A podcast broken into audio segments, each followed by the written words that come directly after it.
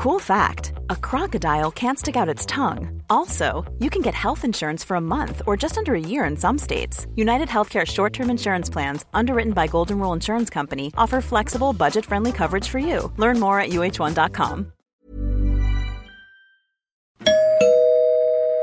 Werbung. Einfach lieben. Einfach glücklich und zufrieden, bis dass der Tod sie scheidet.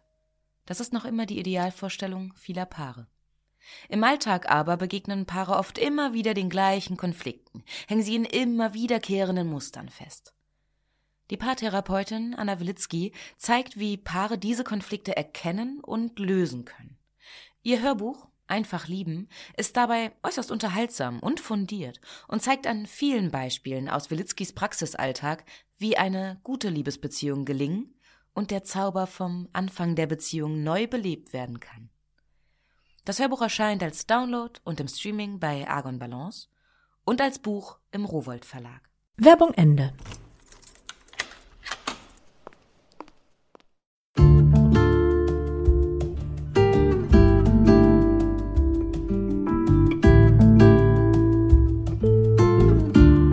Herzlich willkommen zur neuen Folge von Einfach ganz Leben, deinem Podcast für bewusstes Leben. Ich bin Jutta Ribrock, Moderatorin, Hörfunkredakteurin, Autorin und Sprecherin, unter anderem für Radionachrichten, Fernsehbeiträge und Hörbücher. Und in diesem Podcast spreche ich alle zwei Wochen mit außergewöhnlichen Menschen über alles, was unser Leben freudvoll, entspannter und auch spannender und intensiver machen kann. Heute ist bei mir Christina Hillesheim. Sie ist Diplomsoziologin und Happiness Coach. Christina hat nach einem Burnout im Jahr 2016 ihren ganz persönlichen Weg in ein glückliches Leben gefunden. Sie macht Kurse, Workshops und Coachings, mit denen sie auch anderen Menschen dabei hilft, herauszufinden, was sie glücklich macht.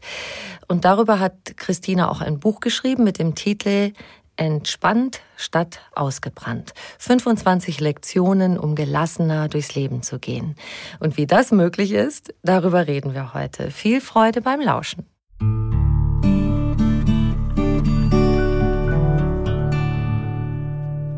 Liebe Christina, schön, dass du da bist. Herzlich willkommen. Ich freue mich. Du hast in deinem Buch ganz viele schöne Sprüche, Zitate, Sätze, die die Sachen so ganz treffend auf den Punkt bringen. Und ich habe davon ganz viele an mein Herz gedrückt, muss ich sagen. Und einen habe ich jetzt zum Anfang mal mitgebracht, den du von deiner Therapeutin hast. Den fand ich so toll.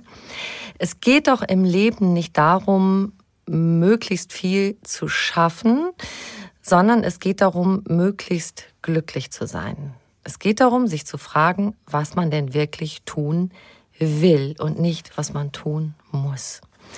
Ich finde, dass diese Sätze ganz viel von deinem Weg widerspiegeln. Du hast auch mal was gemacht, was du gar nicht so doll lieb hattest, ne? Nicht nur eine Sache, also eigentlich ziemlich, ziemlich viele. Und der Satz, der, der hat mich damals auch sehr gerührt, weil ich wirklich so viele Dinge gemacht habe, von denen ich gedacht habe, ich, ich muss sie oder man macht sie halt einfach so. Und wenn man meinen Weg schon länger verfolgt und wenn man mein Buch angelesen hat oder gelesen hat oder mich auf Instagram verfolgt, weiß man, dass ich so ziemlich viel mit Ängsten zu tun hatte.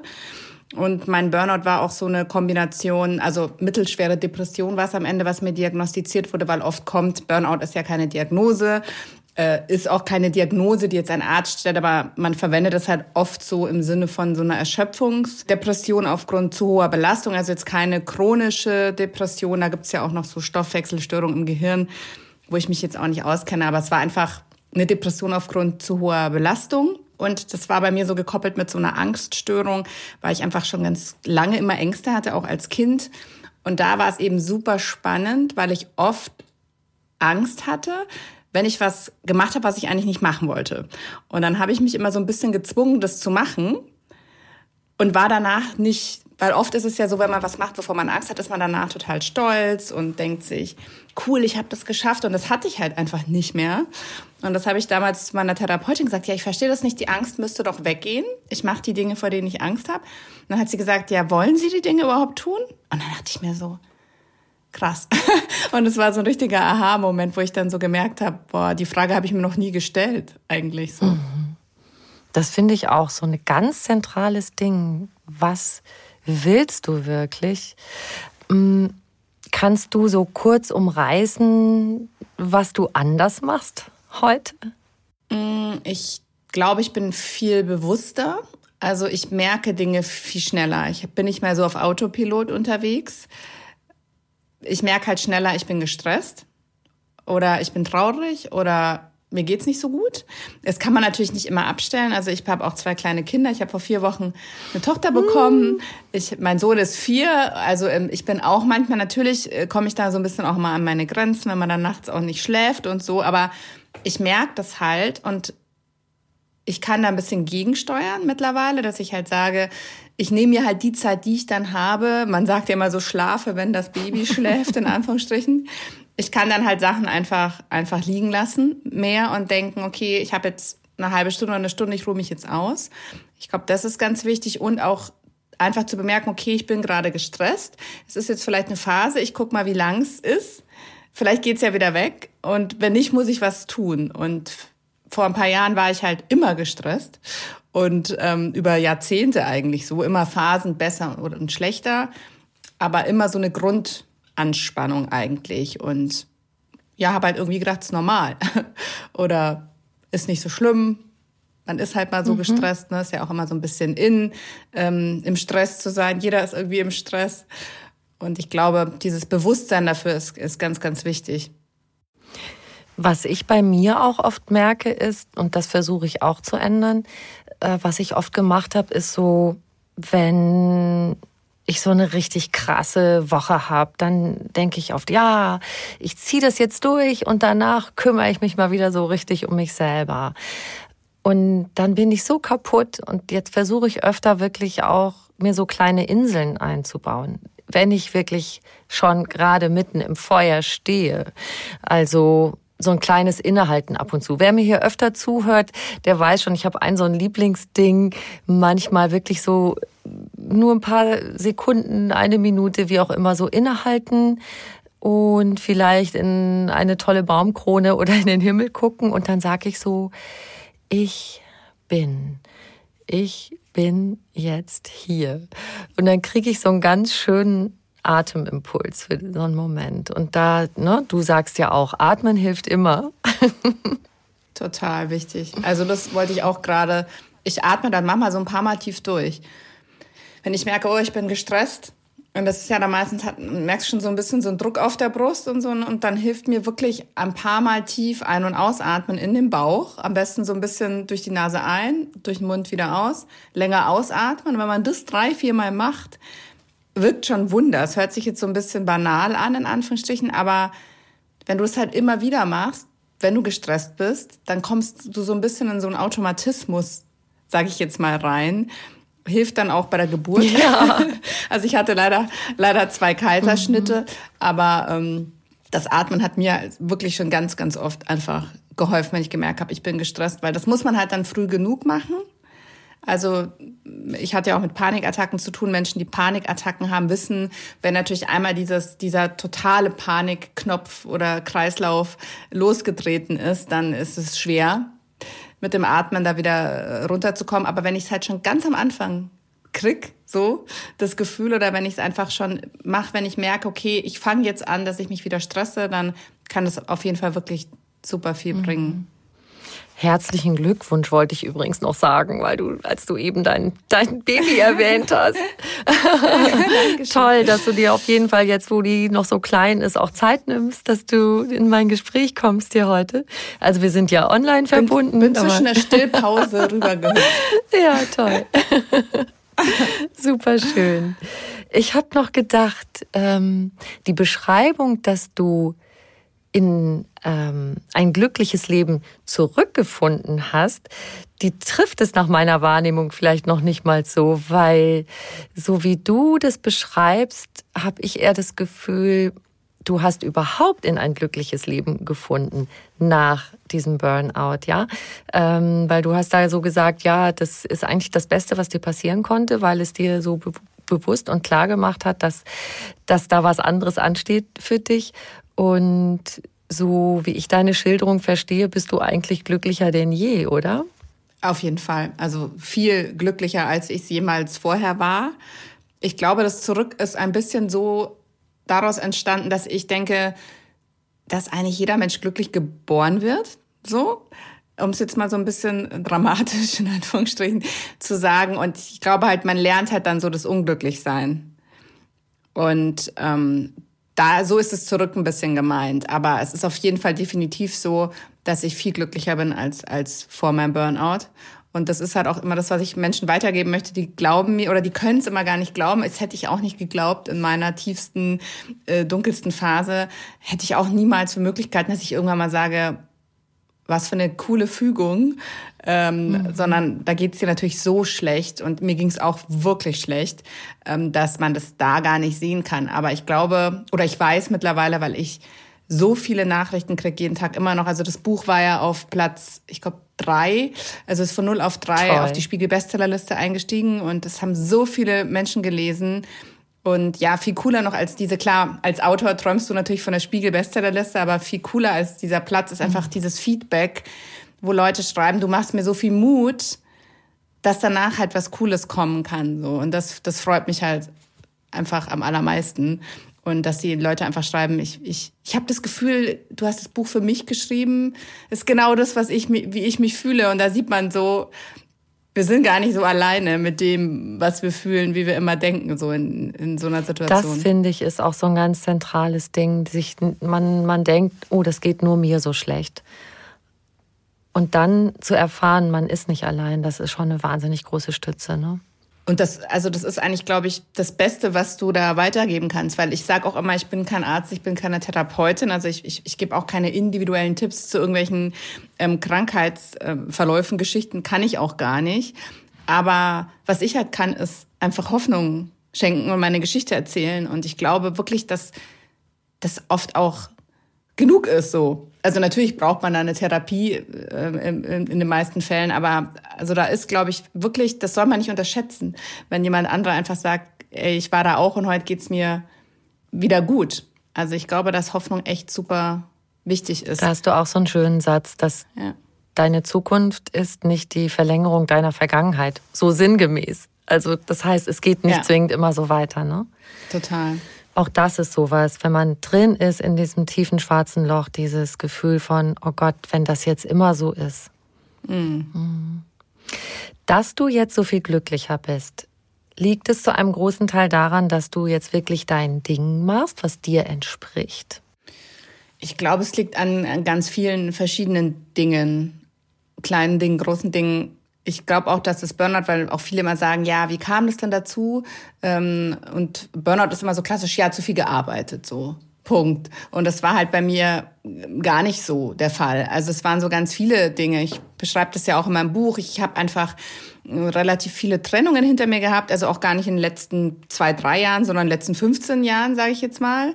Also hat sich einfach über Jahrzehnte ganz viel aufgestaut. Ich habe ganz oft Ja gesagt, wo ich eigentlich Nein sagen wollte. Ähm, in der Familie, im Freundeskreis. Ich hatte einen Job, wo ich lange glücklich war, aber irgendwann eben nicht mehr und dann auch schon länger und habe da einfach mich nicht getraut zu sagen, okay, vielleicht probiere ich doch noch mal was anderes. Das war der Job, ähm, mein erster Job nach meinem Studium also es waren ganz viele Dinge. So, dann, dann ist, hatten wir auch noch einen Todesfall in der Familie. Also es war jetzt kein ganz nah, naher ähm, Verwandter, aber das war auch in dieser Phase, wo es mich dann nochmal, es war auch ein tragischer Tod, das war, waren dann so viele Sachen wie so ein Bausteinsystem und irgendwann ist es so zusammengestürzt und dann habe ich halt angefangen, mir das wieder aufzubauen. Ja. Nach und nach. Und ich glaube, dass halt jetzt, ich habe einen tollen Mann, ähm, ich habe einen super tollen Job. Also ich liebe so sehr, was ich tue. Und ich glaube schon, dass mich das wahnsinnig einfach motiviert. Also ich arbeite so gerne. Ich habe nie das Gefühl, dass es Arbeit mhm. ist. Also ich, klar bin ich auch mal gestresst, aber es ist ganz anders, weil es halt meins ist so. Ich weiß halt, ich mache das für mich und für die Menschen und wenn ich es halt nicht mache, ich bin niemandem Rechenschaft schuldig. Das ist halt was, was mir total gut tut. Ich möchte auch nicht mehr in eine Anstellung zurück habe ich auch festgestellt. Ich, ich, ich habe immer gedacht, ich bin nicht der Typ, der sich selbstständig macht. Hat nicht gestimmt. Ähm, es ist eigentlich voll meins, auch dass ich so kreativ sein kann und ich habe halt tausend Ideen und jetzt kann ich halt jetzt so richtig ausleben. Also ich glaube, das ist auf jeden Fall ein Baustein und ich wollte halt immer Kinder haben. Und ich habe halt ganz spät, oder ich habe spät Kinder bekommen, mein Sohn mit 37, jetzt meine Tochter mit 41 und hatte halt immer Angst, ich schaff's nicht mehr so. Ich schaff das mhm. mit dem Kinderkriegen nicht mehr, weil ich hatte, glaube ich, mit 34 dann das Burnout und dann dachte ich mir, oh nein, jetzt auch noch das.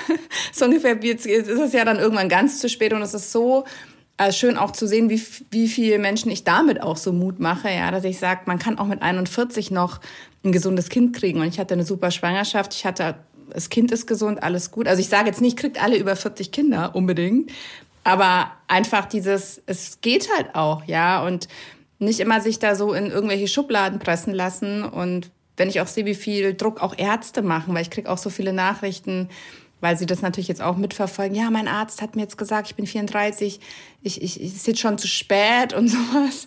Und da setzt man halt Frauen auch so unter Druck, ja. Und das sind, glaube ich, alles so Sachen, die mich heute sehr glücklich machen. Genau, und das mit dem Druck ist eigentlich in allen Lebensbereichen genau das, was uns eigentlich Knüppel zwischen die Füße wirft. Ne? Jetzt hast du das mit dem Kinderkriegen erwähnt. Das ist genauso im, im Job, in der Familie und so weiter. Lass uns doch mal auf ein paar, du hast ja 25 schöne Kapitel in deinem Buch, auf so ein paar von deinen Tools gucken, um genau da rauszukommen aus diesem Druck. Du hast eben schon das Nein sagen erwähnt. Da hast du den schönen Satz, Nein ist ein ganzer Satz. ja, das fand ich, hat mir auch mal irgendjemand gesagt. Ähm, fand ich gut, weil es halt oft so ist, dass wir das Gefühl haben, wir können nicht Nein sagen, da muss noch was kommen, ja. Also da muss ich jetzt erst mich noch eine Stunde rechtfertigen, warum ich das nicht möchte. Und ähm, schlechtes Gewissen hatte ich halt immer, also es immer ganz stark ausgeprägt. Und das fand ich auch so spannend, ähm, steht auch im Buch, dass ich dann das erste Mal halt angefangen habe so, zu sagen, nee, ich möchte das jetzt nicht mehr. Und dann saß ich bei meiner Therapeutin und habe ich gesagt, oh, ich fühle mich so schlecht, so ich, ich habe so ein schlechtes Gewissen. Hat sie gesagt, ja, das ist jetzt ja auch normal, weil sie haben ja das genau deswegen haben sie ja nicht nein gesagt vorher. Und das müssen sie halt jetzt aushalten, weil darum geht's ja. Und das finde ich auch total spannend. Das gebe ich halt auch oft weiter in meinen Workshops und so, dass ich halt sage, ja, klar fühlt sich das nicht gut an. Und wir denken immer, es fühlt sich nicht gut an, dann war es jetzt falsch. Und das ist halt, glaube ich, total wichtig zu sehen, weil das wird immer besser. Ja, also, also meine Erfahrung, dieses Nein hat sich dann immer besser angefühlt und irgendwann war ich es halt dann gewohnt. Aber klar, dass du jetzt, wenn ein anderer Mensch was von dir möchte und du sagst Nein und du siehst halt, das passt ihm nicht, wenn du ein bisschen empathisch bist, ist es natürlich dann für dich nicht so schön. Da kann man halt dann noch eine Alternative oder so anbieten, ja, aber trotzdem kann ich halt nicht immer ständig was tun, was ich nicht möchte, damit sich der andere halt gut fühlt. ähm, weil so ein bisschen jeder ist ja für sich selber verantwortlich. Und da muss halt dann der andere gucken, wie es ihm jetzt wieder besser geht. Und ich muss dann halt meine Grenzen ziehen. Und ich glaube, ja, das ist ein Riesenthema für ganz viele Menschen. Das glaube ich auch. Der Satz hat mir auch mega gefallen. Deine Therapeutin. Also genau dieses, ja, du musst jetzt halt lernen, das auszuhalten, dass sich das war für einen Moment ja. unangenehm anfühlt. Das ist ja eine Vermeidung, die wir machen und uns deshalb sehr, sehr, sehr oft noch viel mehr auf die Schultern laden. Ne? Kenn ich. kennen, kennen wir, glaube ich, alle. genau. Dann natürlich die Ermutigung, du schaffst das. Ist auch ein schöner Satz aus deinem Buch. So einfach und ähm, Oft kriegt man ja anderes Echo oder gibt sich selber auch ein anderes Echo. Also ich, was da halt auch schön war für mich, ich hatte während meinem Burnout, ist wahrscheinlich auch so ein wie sagt man, Krankheitsmerkmal oder so ein Symptom in der Depression, dass man halt immer denkt, ähm, man ist nicht gut genug, man schafft nicht genug und man, ja, man schafft so und so überhaupt nichts und ich schaffe das nicht, hatte ich halt immer irgendwie so ständig in meinem Kopf während so dieser Phase. Immer so, ja, ich schaffe das nicht. Ich wusste gar nicht mehr, was ich eigentlich nicht schaffe, aber ich habe das Gefühl, ich schaffe mein ganzes Leben nicht mehr. Und dann hört man ja oft so Affirmationen, ja, ich schaffe das und so. Und dann dachte ich mir so, von ich schaffe das nicht zu ich schaffe das, es war so, so ein großer Sprung, dass ich auch gesagt habe, ja, ich glaube mir das ja selber nicht. Ja, ich, ich hänge da in der tiefsten Depression und jetzt, wenn mir auf einmal einer sagt, ich schaffe das, war für mich so weit weg. Und dann habe ich auch angefangen, dieses Wort genug einzubauen. Ähm, ich schaffe genug. So. Und dann dachte ich mir, ah, okay, das kann ich äh, schon besser annehmen. Und ich glaube, dieses Wort genug ist einfach ein riesen Game Changer ganz oft Und der hat mir sehr geholfen. Also das kannst du ja für alles nehmen. Ja, ich bin klug genug, ich bin schön genug, ich bin mutig genug. Und es ist immer, es macht, finde ich, gleich was mit einem. Und ähm, ja, also das habe ich schaffe genug. Der Ersatz hat mir halt einfach sehr gut getan. Ich finde das großartig und ich musste dabei daran denken, dass man ja oft auch sagt, ja, wenn alles nicht so ideal läuft, aber du kannst sagen, ich habe mein Bestes gegeben und alles reingetan, was ich kann, also deshalb kann ich zufrieden sein. Und dann dachte ich so, eigentlich fände ich es auch echt cool, zufrieden zu sein, wenn ich vielleicht noch nicht mal mein Bestes gegeben habe, sondern halt was reingegeben habe, aber mich nicht total verausgabt habe, sondern das, was ich halt so geben konnte. Ich habe genug gegeben. Da musste ich so bei deinem Genug denken, dachte ich so, ja, genau, das ist so die Ecke. Hm. Ich glaube, ich habe das auch im Buch, ich, da steht so viel drin, ich weiß gar nicht mehr. Aber ich glaube, es steht drin, eine Freundin hat mir auch meine Karte geschrieben vor ein paar Jahren und da steht, stand ganz oben, ich wünsche dir Zufriedenheit, dann kommt ja was mhm. ganz von alleine. Und das hat mich auch so gerührt, da muss ich noch so oft dran denken, weil das wirklich so ist. Also da geht's jetzt auch nicht darum, ja, wir müssen mit allem zufrieden sein so und wir dürfen nichts ändern, weil da, schreibe ich ja auch so ein bisschen, ja, so war ich ja auch in meinem Job, so ja, man muss doch zufrieden sein, man darf, man darf sich nicht immer beschweren, also dann schon gucken, ja, wenn ich wirklich mit einer Sache ganz lange unzufrieden bin, dann gilt es auf jeden Fall schon was zu ändern. Aber halt dieses immer höher, schneller, weiter, ist halt total gefährlich, weil wir oft denken, ja, wenn ich ja dann das habe, so, dann bin ich jetzt aber glücklich. Oder wenn ich das geschafft habe, dann bin ich glücklich. Und wir verpassen halt dann so oft, zu feiern, was wir schon erreicht haben. Und das ist halt, darum geht's ja eigentlich, ja, einfach Freude auch mal zu finden, Erfolge zu feiern und nicht immer dann schon wieder das nächste, weil uns fällt immer wieder was ein, ja, was noch besser sein könnte, so. Und ich glaube, das ist so die unendliche Geschichte. Ja, und das führt einen immer weg von dem, was jetzt gerade ist, von dem Moment. Du hast da schöne Übungen auch. Also zum Beispiel diese fünf Sinne, was ja eigentlich auch eine kleine Sache ist, die man ganz schön mal kurz einschieben kann. Kannst du uns das mal erzählen? Ja, ich glaube, das ist so ein Klassiker. Also das haben wir damals, ich war mal, ich war glaube ich ein oder zwei Wochen in der Klinik. Ähm, hat mir jetzt persönlich nicht geholfen, aber bei mich da auch viele Fragen. Aber ich bin immer Freund davon, alles auszuprobieren. Und ähm, was ich aber, ich habe ein paar Sachen habe ich dann mitgenommen, eben diese fünf Sinne Übungen. Es geht vor allem darum, sich halt nicht ständig in der Zukunft zu verlieren, ja, immer diese Horrorszenarien sich auszumalen, was ist wenn, was ist wenn, was ist wenn, oder halt sich mit der Vergangenheit auseinanderzusetzen, die ganze mhm. Zeit zu sagen, ich hätte das nicht tun sollen, ich hätte das so nicht machen sollen und dann einfach sich so ins Hier und Jetzt zu bringen, ja, dass man einfach sagt, okay, was sehe ich gerade, sich so im Raum umschauen, was, was rieche ich gerade, was höre ich, was fühle ich, was schmecke ich gerade und sich einfach, ja, Achtsamkeit ist es am Ende, sich in den Moment ähm, zurückbringen. Mhm. Und was mir halt immer helf, hilft, ist so auch der Satz, ist jetzt überhaupt schon was passiert? Oder mhm. ist es wieder irgendwie, ist es äh, ein Hirngespinst? Mhm. Es ist ja jetzt noch gar nichts passiert. Und es ist echt so, dass ich entweder ja doppelt leide, wenn was passiert, für den unwahrscheinlichen Fall. Zu 99,9 Prozent wird es ja nicht eintreten, was ich mir ausmale, aber ich leide ja entweder doppelt, also einmal schon vorher und einmal, wenn es soweit ist, oder ich leide halt umsonst. Und meistens leide ich halt total umsonst. Ähm, da gibt's ja auch irgendein Zitat, ich weiß gar nicht mehr von wem, äh, so in die Richtung, ähm, ich bin tausend Tode gestorben, habe mir un zählige Schreckensszenarien ausgemalt, von denen nie eins eingetroffen ist. Genau. So. Und das ist halt echt äh, der Klassiker eigentlich, was wir alle so gerne mhm. machen. Und ähm, da, da kann ich mittlerweile ganz gut das abstellen und halt schon gleich, wenn, wenn ich loslegen will. Mhm. Das ist halt gelernt, ja. Das sagen, fragen mich auch mal viele, wie hast du das gemacht? Und hast du wirklich keine Angst mehr? Das ist auch so verbreitet. Eine Depression ist unheilbar, eine Angststörung ist unheilbar. Ähm, also ich kann natürlich nicht für alle Menschen sprechen, aber ich habe keine Ängste mehr so. Un unrealistische, übertriebene Ängste. Klar, ich habe Angst um meine Kinder, wenn die krank sind. Also hat jede Mama, glaube ich. Aber nicht mehr so dieses, ja, dieses, es war einfach so stark übertrieben. Ähm, und natürlich auch angelernt und aufgrund von verschiedenen Sachen, die mir passiert sind. Aber man kann das halt auch wieder umlernen. Es dauert ein bisschen, aber es funktioniert halt. Und da möchte ich halt auch so ein bisschen Mut machen. Man muss jetzt nicht ein Leben lang damit rumlaufen, weil viele Ärzte dann sagen, was mir zumindest die Leute sagen, ja, man muss jetzt damit mhm. leben.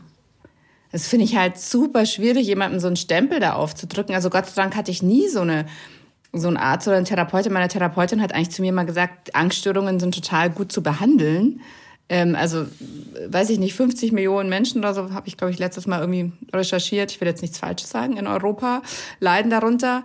Ähm, also irre viele und ähm, nicht alle müssen für den Rest ihres Lebens mit dieser Angststörung oder mit dieser Depression leben. Es hat ja immer eine Ursache, warum das da ist.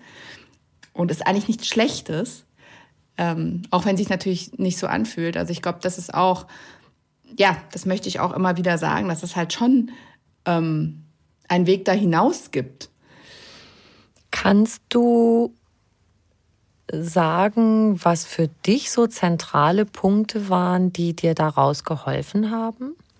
Also ich glaube, je nach Leidensdruck und je nach, wie schlecht es einem geht, braucht man auf jeden Fall einen Arzt und Therapeuten. Also ich war dann auch in Therapie und ähm, je nachdem, wie schlecht es einem geht, braucht man auch vermutlich ähm, Tabletten, also Antidepressiva oder irgendwas in dieser Art. Aber da würde ich auch, weil ich da immer die Frage bekomme, ich möchte eigentlich gar nicht so viel dazu sagen, weil ich erstens nicht will, dass Leute sagen, ach, guck mal, Christina hat die genommen, ich nehme die mhm. jetzt auch. Oder ach, guck mal, die hat es ohne geschafft, ich muss es jetzt auch ohne schaffen. Und ich finde auch diesen Satz komisch immer so, ja, hast du es ohne mhm. geschafft? Das, da, da, da ist schon wieder so eine Wertung dabei, ja. Das, das sind tausend Faktoren, auf die es da ankommt. Und normalerweise, wenn man halt mit einem Arzt spricht oder mit einem Therapeuten und einfach sagt, wie es einem geht, ja, da können ja noch äh, Schlafstörungen dazukommen. Also das ist ja, da gibt's ja super viele Symptome. Und wenn der Arzt dann sagt, ich würde Ihnen empfehlen, dass Sie vielleicht mal ein Jahr oder ein halbes oder ich weiß nicht, was da die Empfehlungen dann sind, ähm, ähm, diese Tabletten nehmen. Ich kenne halt wirklich auch viele Leute, wo es geholfen hat.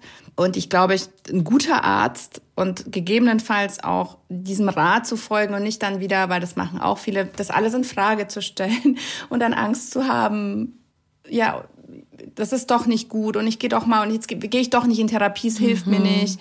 Also ich glaube, da einfach sich einen guten Arzt suchen, dem man vertrauen kann, ganz, ganz oben an erster Stelle und dann ähm, sich auch nicht schämen. Ja, das ist, glaube ich, wirklich wichtig, weil viele Menschen mit Depressionen haben dann das Gefühl, sie, sie sind alleine, sie kriegen keine Hilfe, sie sitzen zu Hause. Ich glaube, es ist wirklich ganz wichtig, zum Arzt zu gehen und ähm, ja, dann anfangen zu gucken, warum bin ich eigentlich so unglücklich?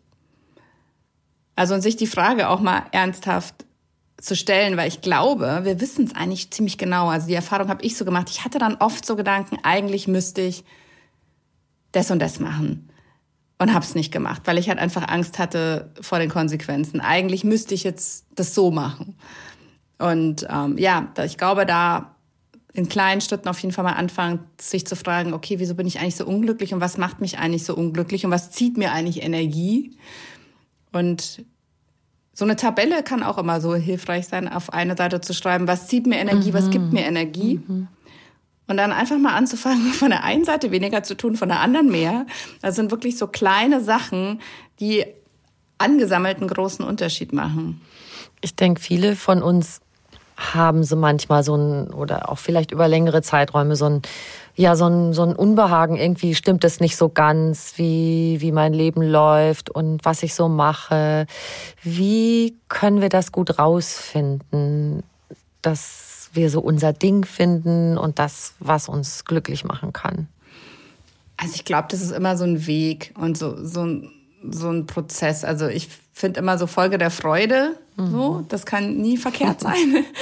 Und ich glaube auch, dass wir es nicht so erzwingen dürfen. Also das ist, glaube ich, oft das Problem, dass man sich denkt, das war bei mir jetzt auch nicht so. Ich habe ja mit Do-it-yourself angefangen tatsächlich vor, ähm, nach meinem Burnout habe ich mich ja selbstständig gemacht, habe ich gebastelt ganz viel, weil mich das abgelenkt mhm. hat so von meinen Gedanken und da habe ich so angefangen mit Unternehmen zusammenzuarbeiten, habe da irgendwie was gebastelt mit deren Produkten und dachte, oh, es macht mir irgendwie Spaß, das mache ich jetzt mal und dann habe ich halt nebenbei so angefangen meine Geschichte zu erzählen und dann waren halt viele so, oh, krass und oh, ist ja voll spannend. Und dann 2017 habe ich dann halt eigentlich schon viel mehr über meinen Burnout gesprochen als über meine Bastelprojekte. Habe damit auch noch irgendwie kein Geld verdient, aber habe das halt einfach so, das fand ich irgendwie schön, dass ich halt Menschen damit helfen kann. Dann habe ich angefangen, Blogbeiträge darüber zu schreiben.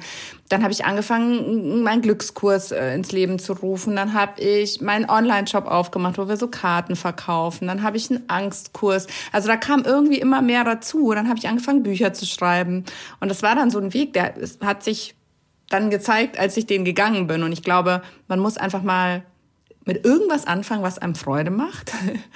Und dann so einen Schritt nach dem anderen gehen. Weil ich glaube, dieses, oh, ich wache morgens auf und habe dann plötzlich diese Eingebung ja, und diese tada. Lebensvision, halte ich jetzt für unwahrscheinlich. Also gibt es bestimmt auch. Oder, oder vielleicht auch solche Leute, die schon seit dem Kindergartenalter wissen, gibt es bestimmt mhm. auch. Aber bei mir war das wirklich so, also klar, ich wusste mal, ich, ich, ich, ich, ich schreibe gerne. Also ich habe schon immer geschrieben als Kind schon und ich war ja auch Chefredakteurin. Also ich hatte schon mit Schreiben zu tun und ich wollte tatsächlich auch immer Psychologie studieren. Also ich wollte eigentlich Therapeutin werden.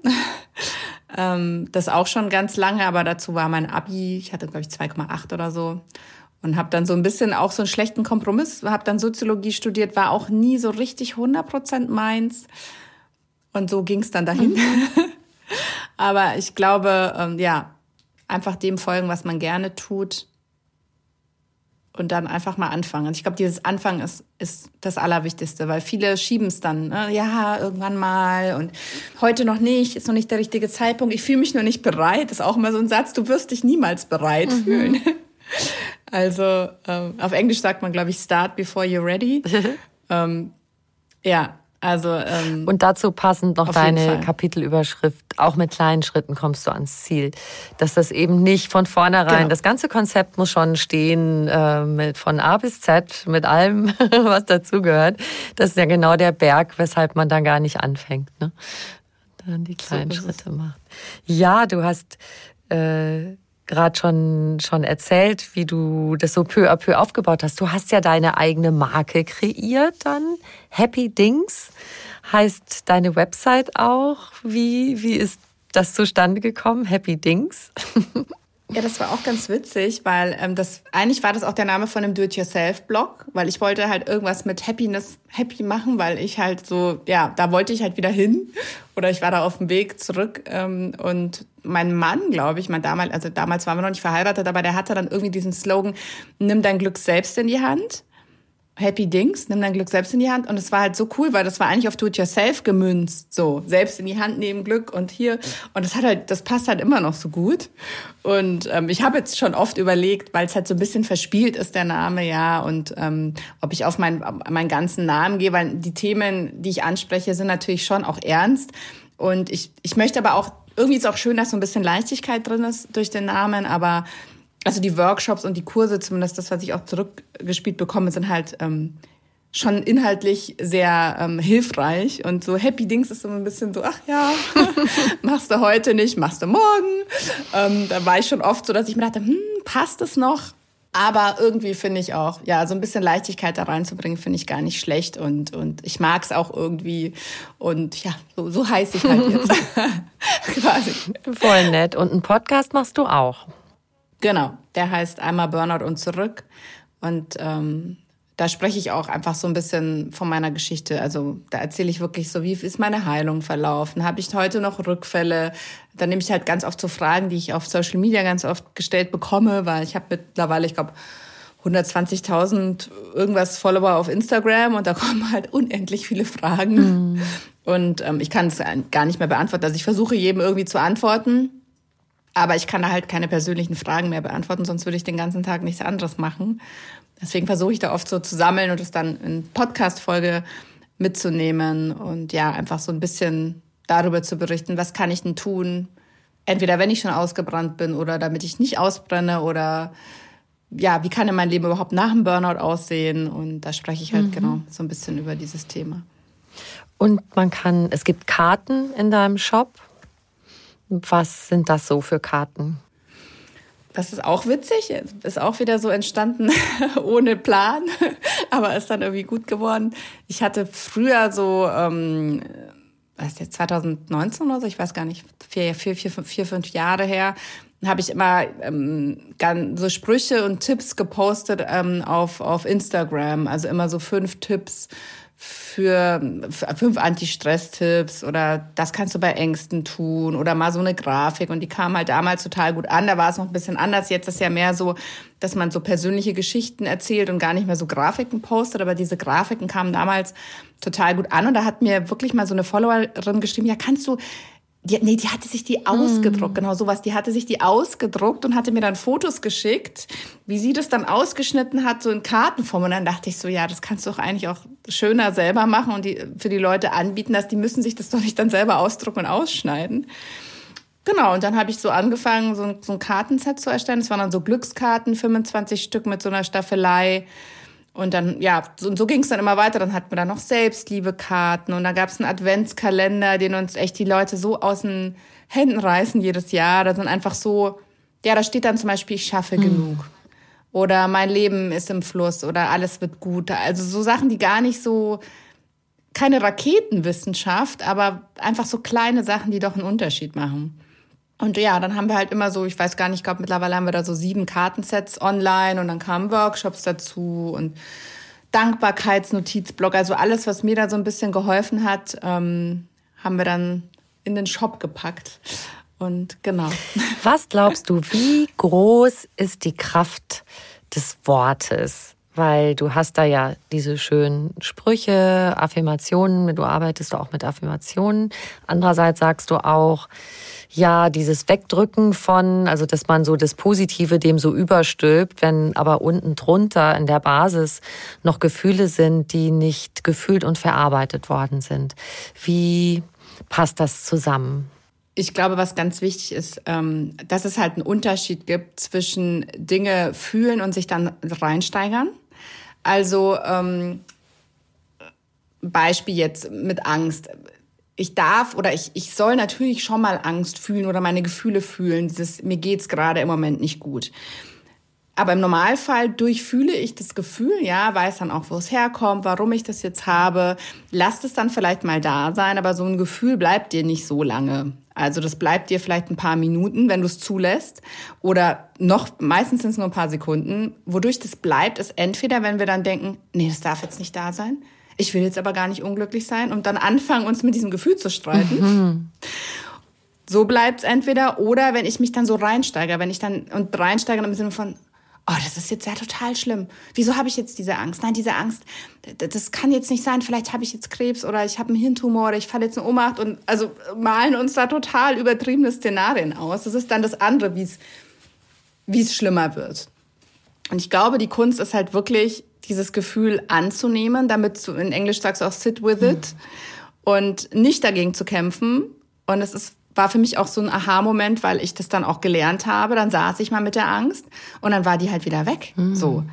Und das ist halt super schwierig, weil wir halt oft anfangen, dagegen zu kämpfen, weil das der erste Impuls ist ja, ich will es mhm. nicht haben. Und bei einer Depression kommt ja diese Schwere, dieses, kann man, glaube ich, nicht, nicht beschreiben, wenn man es noch nicht hatte. Diese totale Hoffnungslosigkeit dazu und das kannst du halt fast nicht aushalten. So ist dein erstes Gefühl. Und mein Mann hat damals zu mir gesagt, ja, musst du jetzt, du hast ja gar keine Wahl. So, du musst jetzt damit sitzen. So, es ist halt nun mal da. Und dann ist es immer weggegangen, wenn ich mich damit, wenn ich es akzeptiert habe. Und ich glaube, es ist ja im Märchen auch oft so, ne, küsst den Frosch und dann wird er zum Prinzen. Mhm. Und ich glaube, das ist halt wichtig, und dann, wenn ich halt gesagt habe, okay, ich saß jetzt damit, ich habe es jetzt mal gefühlt, aber jetzt suche ich mir was Positives. Jetzt stehe ich wieder auf mhm. und gehe wieder nach vorne. Und dann gehe ich vielleicht zu dieser Affirmation und nimm das dann an, ja. Und, und, und auch vielleicht nicht unbedingt, ich schaffe das, ich bin der Superheld, sondern einfach, ich schaffe genug, ja, mit sowas anzufangen.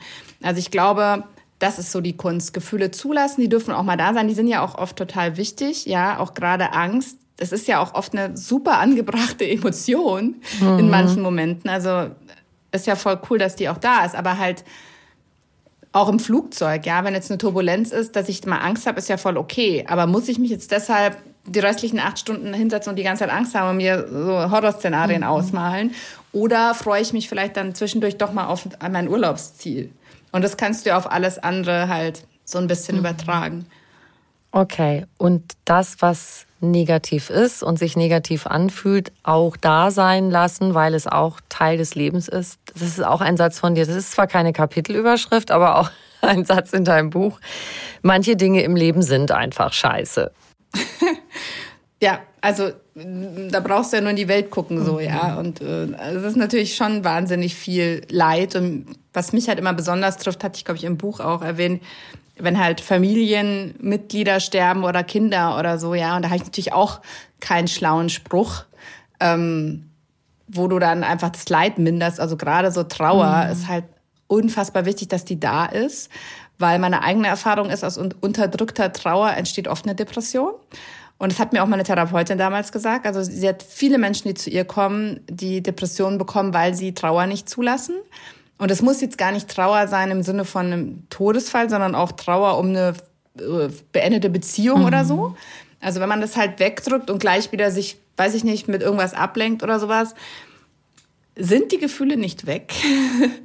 und ja, und dann entwickelt sich dann oftmals sowas. Auch nicht immer, aber ähm, deswegen ganz, ganz wichtig. Ähm, und ich glaube auch, also ich bin jetzt auch keine Trauerexpertin, ich kenne mich da auch nicht aus, aber da, die haben so Beratungsstellen, die haben ja dann auch oft ähm, äh, in Anführungsstrichen Tipps oder wie du halt damit umgehst. Und da ist ja auch auf dieses, dieses erste Trauerjahr, dass es halt alles wichtig ist, ne, das auch zu integrieren und damit dann weiterzuleben und irgendwann dann wieder natürlich auch die guten Sachen im mhm. Leben zu sehen. Aber dass das erstmal scheiße ist, um es so deutlich zu sagen, ist halt auch richtig so. Also es wäre ja schlimm, wenn wir einfach dann mhm. weitermachen könnten. Und ist ja ja.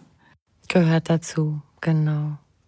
Ja. Ein schönes Mutmacher-Tool, was du noch hast, ist, sich klar zu machen, was man schon alles gemeistert hat. Genau, also das hat mir auch sehr geholfen. Durch dieses habe ich ja schon so ein bisschen erzählt, ich schaffe das nicht, ich schaffe nicht genug. Das, was ich ja immer wieder erzählt habe mir selbst. Ja. Und dann hat, glaube ich, mein Mann auch damals zu mir gesagt, ja, äh, was, weißt du, was du heute alles schon gemacht hast eigentlich so? Und dann habe ich angefangen, das aufzuschreiben abends. Mhm. Und dann hatte ich da oft so eine Riesenliste, ja. Auch ich hatte das dann auch oft mit meiner Selbstständigkeit am Anfang, als es dann nicht so richtig anlief. Und ich habe immer gedacht, ich habe gar nichts erreicht und, und, und irgendwie ist es noch zu wenig. Und dann hat er halt gesagt, ey, du hast heute schon das gemacht, das, das hast du gemacht, das. Und dann habe ich echt gedacht am Ende so, boah, ich habe eigentlich habe ich zu viel gemacht und nicht zu wenig. Und das finde ich halt auch super hilfreich schreiben, so und so, und sich dann halt echt aufzuschreiben, okay, was habe ich heute alles geschafft? Und es können halt auch kleine Dinge sein. Und gerade wenn du in der Depression steckst, ist vielleicht Duschen auch mal so eine Sache, die, die man dann schaffen mhm. muss, ja. Oder einmal um Block gehen. Oder ähm, ja, das kommt halt je nachdem, wie es gerade dir geht ähm, oder in welcher Phase du steckst, kann man da auch total kleine Dinge notieren, die dann gar nicht mehr so klein sind, wenn es einem einfach nicht gut geht. Und das hat mir halt einfach ja, gezeigt, okay, ich schaffe doch viel mehr, als ich denke. Und ich glaube, jeder schafft mehr, als er denkt. Das Schreiben, haben wir schon gemerkt, ist was ganz Zentrales für dich. Du hast auch in deinem Buch noch ein paar Tipps so zur Körperarbeit. Befrage deinen Körper, also auch, dass wir über den Körper spüren, was gut für uns ist oder vielleicht nicht so. Ja, also das mache ich tatsächlich heute auch noch manchmal sich überlegen, wie fühlt sich's gerade an, so. Also, dass man nicht mit dem Kopf versucht zu entscheiden, okay, was wäre jetzt das Schlauste, sondern dass man halt sagt, okay, wie fühlt sich's eigentlich gerade für mich an? Und ich glaube, das kennt auch jeder und das hatte ich auch vor bestimmten Treffen, ja, mit Familienmitgliedern oder mit Freunden, war mir einfach schon vorher nicht gut. und ich bin da trotzdem hingefahren. Jetzt hatte jetzt nicht immer auch nur mit der Person zu tun, sondern auch, weil ich einen schlechten Tag hatte, ja, und einfach lieber abgesagt hätte. Und bin immer über dieses Gefühl halt so drüber gegangen. Ja, musst du halt jetzt, hast halt ausgemacht, ist halt jetzt so. Und ich glaube, das ist wichtig zu überlegen, wie fühlt sich dann für mich an, wenn ich an das denke. Ja, bin ich, habe ich da schon so eine Enge mhm. auf der Brust oder so? Dass ich das Gefühl habe, ich kriege schon gar keine Luft, wenn ich daran denke, dann könnte sein, dass es vielleicht nicht die beste Entscheidung ist. Oder fühle ich mich vielleicht schon so in Vorfreude oder bin vielleicht aufgeregt, aber positiv so aufgeregt. Also ich glaube, dass es macht Sinn, da öfter mal zu lernen und das muss man auch lernen, mit dem Körper sich so ein bisschen zu verbinden. Das ist ja auch mit in der Meditation, ja, da mal zu sitzen, nicht so viel von außen sich die ganze Zeit ähm, reinzuziehen, sondern einfach mal zu sitzen und zu überlegen, okay, wie fühle ich mich jetzt gerade? Und meistens, ja, meistens wissen wir so und so die Antwort selber. Und so ein bisschen vom Kopf ins Fühlen mhm. kommen. Ja, das ja. ist irre, was du gerade sagst. Meistens wissen wir die Antwort schon. Das finde ich auch so toll, dieses in die Stille gehen, wovon du, ich war total fasziniert äh, von deinem Beispiel von der Glennon Doyle. Ah, unfassbar gutes Buch. Sei still und wisse. Und die täglich zehn Minuten in ihren Schrank sich gesetzt hat. Mm. Er ist aus dem Buch Ungezähmt. Ich glaube Untamed, ich weiß gar nicht, wie es auf Englisch mhm. heißt. Auch mega krasser Bestseller, zu Recht. Also selten so ein gutes Buch gelesen. Außer mhm. Eckhart Tolle. Ich liebe ja auch Eckhart Tolle. Ähm, aber das Buch fand ich großartig. Also ähm, auch ihre ganze Geschichte und wie sie halt, also das fand ich halt so das Prägendste oder was mir am meisten in Erinnerung geblieben ist, einfach dieses ja, mit sich selbst, so ja, dieses Sit with it, ja, so nennt sie das auch, einfach sitzen und in die Stille gehen. Und es gibt auch so ein Zitat, ähm, ich weiß, das ist glaube ich nicht von ihr, aber Stille ist nicht leer, sie ist voller Antworten. Und das ist auch, mm. so ist es halt echt. Also, und ich glaube, wir machen das einfach zu wenig. Und das Buch kann ich auf jeden Fall jedem empfehlen. Also mein Buch Ja, logisch. Aber dieses Buch, dieses Buch echt, das ist ähm, Eckhart Tolle, mhm. ja, das sage ich auch ganz oft, und Glennon Doyle. Also ich, ich fand, das ist wirklich ein, ein super schönes mhm. Buch. Also auch viel von ihren Kindern und von ihrer Ehe. Die hat ja dann sich getrennt und hat jetzt, ist mit einer Frau verheiratet. Also ganz toll. Ja. ja, das ist total schön. Und daran anknüpfend hast du ja, so ein paar Sachen, und da sind wir wieder bei diesem viel tun und alles auf einmal tun, und dass du dem entgegenstellst, nichts tun ist wichtig und auch Langeweile ist manchmal wichtig. Und da habe ich mich total abgeholt gefühlt, weil äh, auch wenn man über Kinder spricht und wenn die gerade so ähm, auf diesem über Schritt sind von Kindergarten zur Schule. Und dann ist man ja als Eltern oft schon so, ach ja, komm, jetzt fängt der oder die an, fängt an, sich im Kindergarten zu langweilen. Da ist jetzt, ja, das, das, das Kind äh, muss doch jetzt neue Herausforderungen haben. Und dann habe ich manchmal so gesagt, ach, wenn die, äh, ich glaube, die reifen im Kopf und in der Seele, wenn sie noch so ein bisschen vor sich hin trietscheln können und nicht so schnell jetzt äh, lieber noch vielleicht ein Jahr später in die Schule geben. Also das war jetzt bezogen auf Kinder und jetzt auch für uns selber. Äh, ich glaube, dass vieles sich so zurechtschiebt in der Empfindung und im Kopf, wenn man in Anführungszeichen mal Langeweile hat. Ich kenne das fast gar nicht und mir macht das richtig Sehnsucht, dass ich manchmal denke, ich hätte so gern mal Langeweile. Also ich war auch als Kind, ich habe es so gehasst wirklich, ich habe so schlechte Laune bekommen, wenn ich, wenn ich Langeweile hatte. Mein Sohn auch. Also meine Kinder sind ja da immer oft schlecht drin erstmal. Und ähm, jetzt ist es halt so, also leider kann ich es nicht mehr so oft machen, weil ich auch zwei Kinder habe und ich langweile mich auch selten. Aber ich weiß noch, kurz nach meinem Burnout bin ich super oft alleine ins Café gegangen und habe mich da hingesetzt, habe Kaffee getrunken. Ich wäre früher nie allein ins Café gegangen, hätte mich da irgendwo alleine hingesetzt. Ich hätte gedacht, oh Gott, wie peinlich, wenn mich da Leute sehen, was denken die, warum ich da alleine sitze so. Und jetzt, ähm, also wie gesagt, ich kann es jetzt leider auch nicht mehr oft machen, aber nach meinem Burnout habe ich es ganz, ganz oft gemacht und ich hatte immer die besten Ideen. Also ich saß da und wollte mich eigentlich langweilen und habe mich mal kurz gelangweilt. Und dann auf einmal hatte ich so krasse Ideen, dann habe ich immer einen Zettel und einen Block dabei gehabt und habe alles so aufnotiert. Aber nicht aus sowas, ich muss jetzt, sondern einfach so kreuz und quer, so Ideen und sowas. Und es kommt so oft in dieser Langeweile oder in der Stille. Und so ist halt auch bei Kindern, ja. Wenn, wenn mein Sohn sich langweilt und er will halt immer, dass wir mit ihm spielen. Wir spielen auch viel mhm. mit ihm. Aber er hat da gerade so einen Struggle damit, sich dann wirklich ähm, selber mal was zu suchen. Aber wenn er dann mal anfängt, dann kommt er echt mit so total kreativen Sachen um die Ecke und das ist halt schön, ja. Aber es ist natürlich auch für Eltern schwer auszuhalten, wenn ein Kind hundertmal sagt, Mama, komm, wir spielen jetzt. Dass du halt dann einfach ne, mal sagst, Handy, spiel doch jetzt mal alleine zehn Minuten und dann spielen würden so. Da muss man halt sehr oft sagen. Aber wenn er es dann mal macht, bin ich auch immer total begeistert, mit was er dann so um die Ecke kommt. Ja. Genau, da entsteht was. Genau. Ich möchte noch einen meiner Lieblingssätze aus deinem Buch zitieren. Du machst Fehler, aber du bist kein Fehler. Ja, also auch ganz wichtig zu unterscheiden zwischen dem, was ich bin und wie ich mich verhalte, also zwischen Sein und ähm, Handeln, so ein bisschen zwischen Verhalten und mhm. Person, mhm. so rum. Ähm, also nur weil ich mich halt ungünstig verhalten habe in irgendeiner Situation, heißt es halt nicht, dass ich als Person gleich ähm, schlecht bin oder, oder ja, ich glaube, das ist ganz wichtig, weil oft schließen wir halt von einem Fehler, den wir gemacht haben, auf unsere ganze Person oder von, von, von irgendeinem Verhalten. Und das sind halt einfach zwei Sachen. Mhm. Also das ist, glaube ich, ganz wichtig zu sehen, dass man halt immer wertvoll ist, egal was man leistet, in Anführungsstrichen, oder auch nicht. Und das ist, ja, das ist auch die Optik ist ja oft so, ne, dass wir denken, ich, ich bin ja, ich habe jetzt zehn Kilo zugenommen, ich bin jetzt ein schlechterer mm. Mensch. So. Oder ähm, da fallen uns ja ganz oft Sachen ein. Oder meine Haare oder mein, ach, jeder hat ja da sowas anderes, aber dass es halt nichts mit meinem Wert zu tun hat.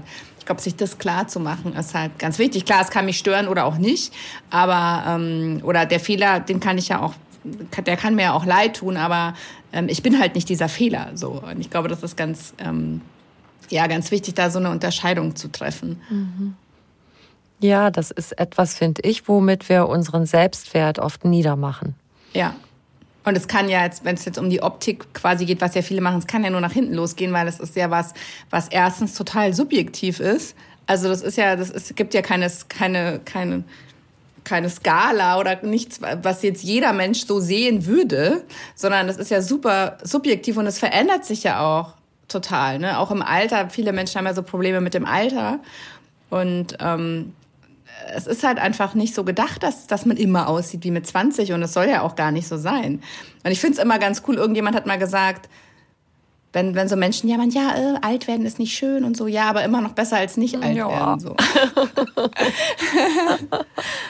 Weil dann, ja, die Alternative ist halt nicht alt werden und sterben. Mm. Also ähm, deswegen, mm. ja, ich glaube, da dürfen wir alle so ein bisschen nachsichtiger mm. mit uns sein. Apropos Nachsicht, auch da, wenn jemand so richtig im Schlamassel steckt, hast du einen schönen Satz. Heilung braucht Zeit. Also, dass man sich damit nicht überfordern muss. Ja, auch so meistgestellteste Frage auf Instagram. Wie lange warst du mhm. krank?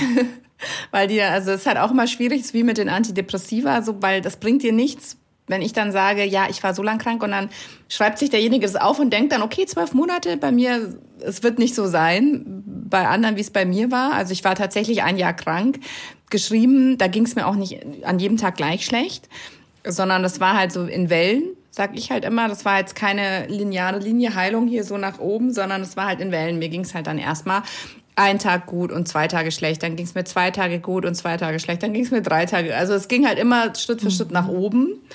Und ich habe mir das halt auch immer von meinen Freunden und Familie so ein bisschen zurückspiegeln lassen, wenn ich halt dann gesagt habe, boah, jetzt habe ich schon wieder so ein Tief. Ich dachte eigentlich, ja. ich habe das jetzt überstanden und wann ist endlich vorbei? Und die dann gesagt haben, ey, weißt du, wie es dir noch vor sechs Wochen ging oder vor acht Wochen? Und dann haben die das halt mir immer so ein bisschen zurückgespiegelt und dann habe ich gesehen, ja, okay, es ist jetzt zwar wieder so ein kleiner Rückschlag, aber es geht halt trotzdem nach vorne.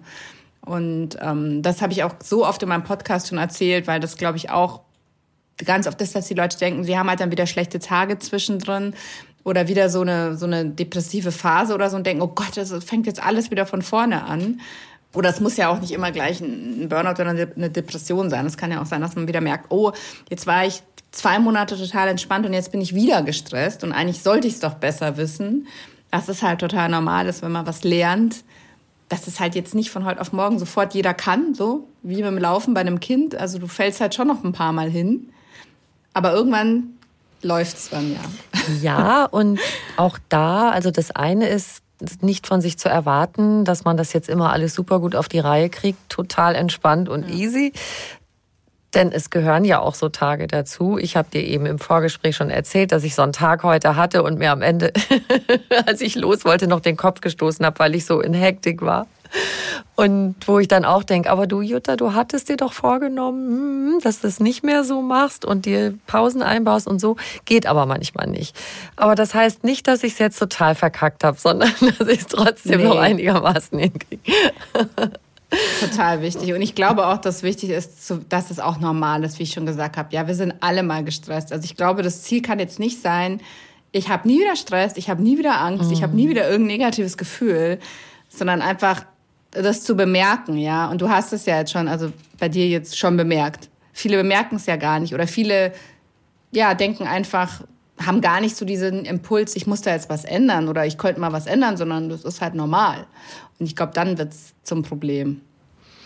Zum Schluss würde ich auch noch gern, weil ich das auch so mag, egal wo man sich gerade befindet, an welchem Punkt, einfach weitergehen. Ja. Also ich glaube, ich habe auch äh, Andreas Borani ja. zitiert. Ich bin gar nicht so ein großer Andreas Borani-Fan, aber der, der Text ähm, ist voll der schön. Text fand ich gut. Ja, irgendwie, ich weiß gar nicht mehr ganz auswendig. Ähm, du musst nur weiterzugehen, komm nicht auf Scherben zum Stehen. Ähm, das hat mich total berührt, ähm, weil es halt auch so mein Burnout widerspiegelt, ne? dass du nicht denkst, ähm, du bist jetzt hier in diesem tiefen Tal und bleibst jetzt für den Rest deines Lebens da, weil das natürlich ein, ein, Symptom von einer Depression ist. Also diese Hoffnungslosigkeit und dieses, es geht jetzt nie wieder weg, das ist ja gerade das Problem bei einer Depression. Also ich habe ja auch geschrieben, mit so einem kurzen Leid können wir ja immer ja. umgehen. Also wir können ja alle Leid aushalten und eine schlechte Phase. Das Problem ist ja erst, wenn ich dann sage, es geht mhm. nie wieder weg. Also das ist ja das, was uns so hoffnungslos macht und was einfach so ist, dass wir denken, wir können es nicht aushalten. Und es ist auch witzig, oder witzig ist es nicht, aber spannend, bei der Geburt ist es halt dasselbe so bei mir gewesen. Ähm, also bei meinen beiden Kindern, die waren ich gehe jetzt leider nicht ins Detail, aber die waren ungut gestanden, glaube ich. Die sind einfach nicht ins Becken gerutscht. Da hätte es jetzt eh nichts geholfen. Aber dieses, wenn du halt weißt, okay, es geht voran und so und so kann das dann weitergehen, dann ist es natürlich eine andere Motivation, wie wenn man dir dann so ein bisschen sagt, ja, kann jetzt noch stundenlang so weitergehen. Wir wissen jetzt auch nicht, was passiert. Ja. so. Und so ist es halt im Leben, glaube ich, oft dieses, es hört nie wieder auf, was uns so Angst macht. Und es stimmt halt nicht. Also es hört halt immer irgendwann wieder auf. Und es gibt am Ende auch immer eine Lösung. Also das ist auch so ein, so ein Satz, den ich mir heute immer sage, es gibt fast mhm. immer eine Lösung. Was, glaube ich, ähm, ja, und es geht halt eher darum, auf diese Lösung zu schauen oder nach der Lösung zu suchen, anstatt sich so mit dem Problem die ganze Zeit im Kreis zu drehen und immer nur zu denken, oh Gott, oh Gott, oh Gott, sondern eher zu gucken, okay, was kann ich denn jetzt tun? Wie könnte ich es denn jetzt mhm. lösen? Und ähm, ja, ich glaube, das ist auf jeden Fall auch was, was ich so gerne mitgeben möchte. Nur weil es heute so ist, heißt das nicht, dass es morgen ja, auch noch so ist. Genau, auch ja. das geht vorüber. Ja, auch ein wundervoller Satz. Der ist ganz toll. Da, ich habe an einem Buch mitgeschrieben, das heißt Familienglück mit Jens Korsen und Dr. Thomas Fuchs. Und da haben wir eben ja ganz viel darüber geschrieben, wie ein schönes, glückliches Familienleben gelingen kann. Und da gibt's auch so diese Stelle, wo wir sagen, genau, und wenn du denkst, du hast jetzt alles ganz toll gemacht und mit deinen Kindern im Moment und so, aber es, ne, es gibt so Tage, da geht irgendwie alles, ist irgendwie blöd. Äh, und dass du dann immer am Ende diesen Strohhalm noch haben darfst, auch das geht vorüber. Total. Das glaube ich, habe ich auch die Geschichte geschrieben, ne, mit diesem ja. Ring von der Königin. Das glaube ich auch was, ja, was im Buddhismus Freude, aber auch Leid ähm, manchmal denken wir ja, bei Freude wissen wir es eigentlich, dass sie vorübergeht. Mhm. Ja, da strugglen wir da nicht so.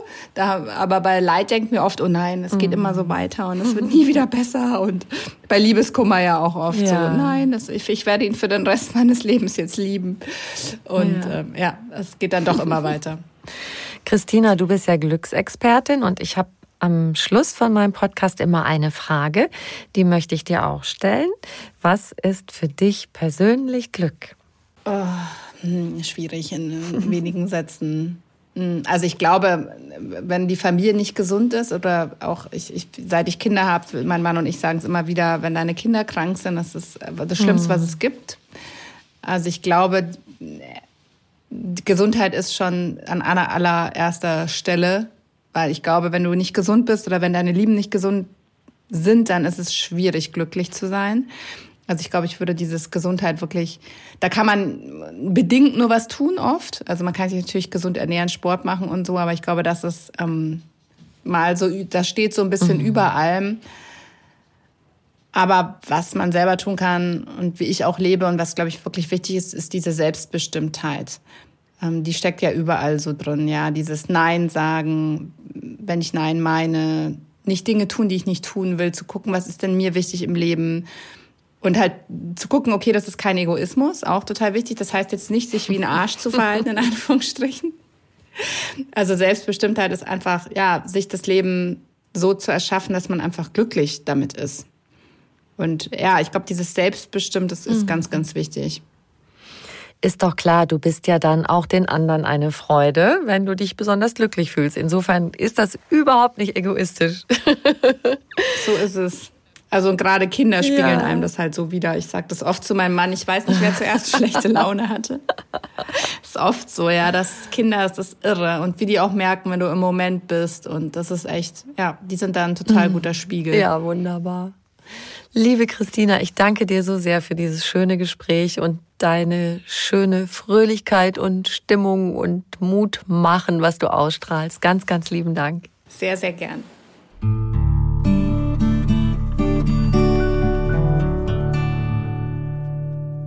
Wenn du mehr über Christina Hillesheim erfahren möchtest, schau gern in die Show Notes zu dieser Folge. Da findest du auch einen Link zu ihrem aktuellen Buch und zu ihrer Website.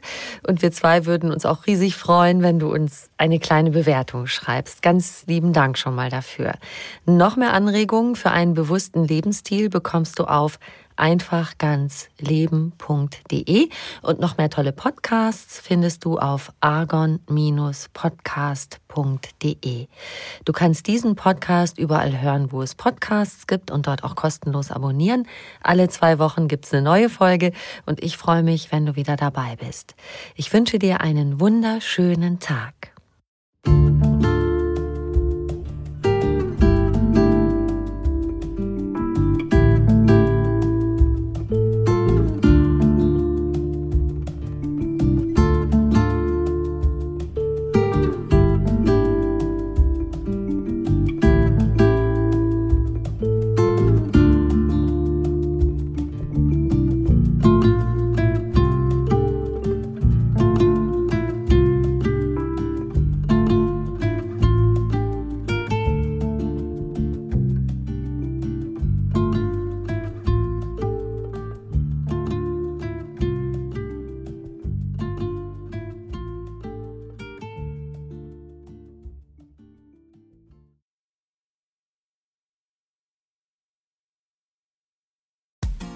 Frauenstimmen. Klagen, lachen, klüger werden. Ich bin Ildiko von Kürti, ich bin Buchautorin und Journalistin und in meinem Podcast spreche ich alle zwei Wochen mit lebensklugen und mutigen Frauen über das Loslassen und das Aufbrechen, das Verlieren, das Suchen und das Finden. Ich bin stolz darauf, wie viele wunderbare Frauen bereits bei mir zu Gast waren. Unter ihnen Stefanie Stahl, Maria Furtwängler, Annika Decker oder Gerburg Jahnke. Und ich freue mich auf alle, die noch kommen. Ihr könnt Frauenstimmen überall dort hören, wo es Podcasts gibt. Herzlich und hoffentlich auf bald. Eure Ildiko.